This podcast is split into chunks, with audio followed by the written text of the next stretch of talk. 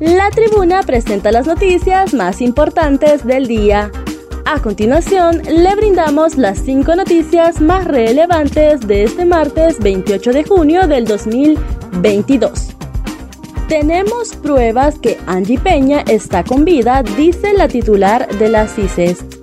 La titular de la Comisión Presidencial contra la Explotación Sexual y Trata de Personas, Sua Martínez, manifestó este martes que tienen información que la joven Angie Peña está con vida. Ante el escenario de que la joven esté siendo víctima de la trata de personas, se ha solicitado a las autoridades competentes para que emitan una alerta en 10 o 15 países para dar con el paradero de la joven Peña. Martínez agregó que pedirán que se emita una alerta internacional para atender el caso de la joven que desapareció el pasado 1 de enero cuando montaba una moto acuática en Roatán, Islas de la Bahía. En estado crítico se encuentra hombre atacado por león en el zoológico del Picacho.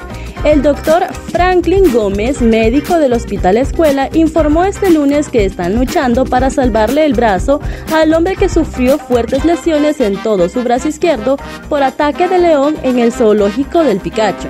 El paciente tiene 38 años y deberá someterse a varios estudios médicos, entre estos neurológicos, vasculares y fusión muscular. Mes dijo que en el Hospital Escuela se encuentra con todas las especialidades que se necesitan para el tratamiento del paciente, mismo que se encuentra en estado crítico en las salas de emergencia del centro asistencial.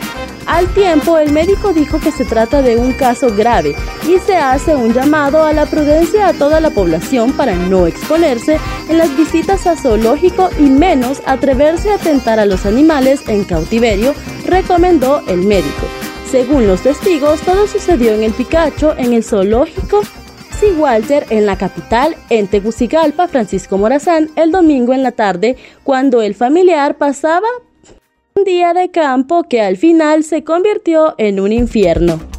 Ministerio Público presentará requerimiento fiscal contra el pastor Roy Santos.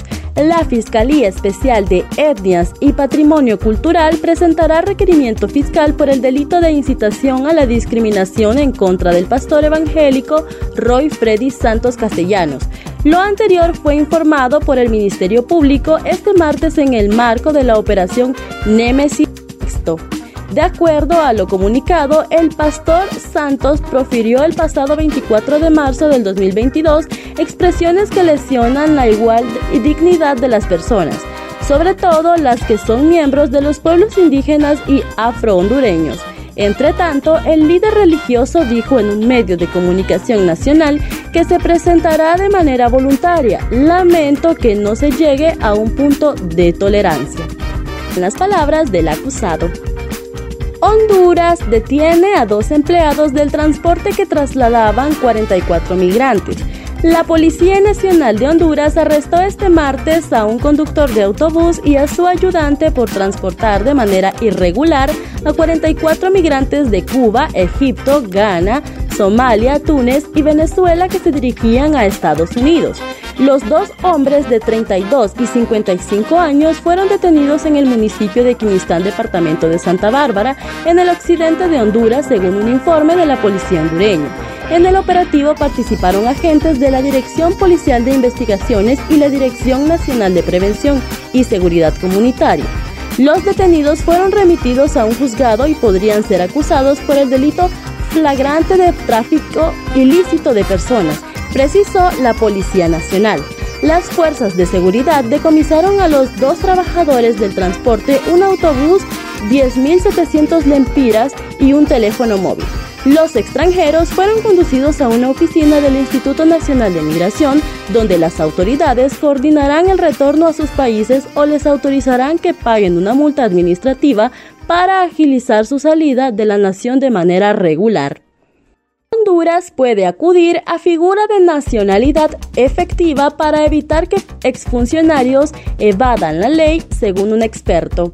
Las recientes noticias sobre la obtención de la nacionalidad nicaragüense por parte de los antiguos funcionarios del Estado han generado todo tipo de reacciones por la posible evasión de la ley hondureña y su justicia.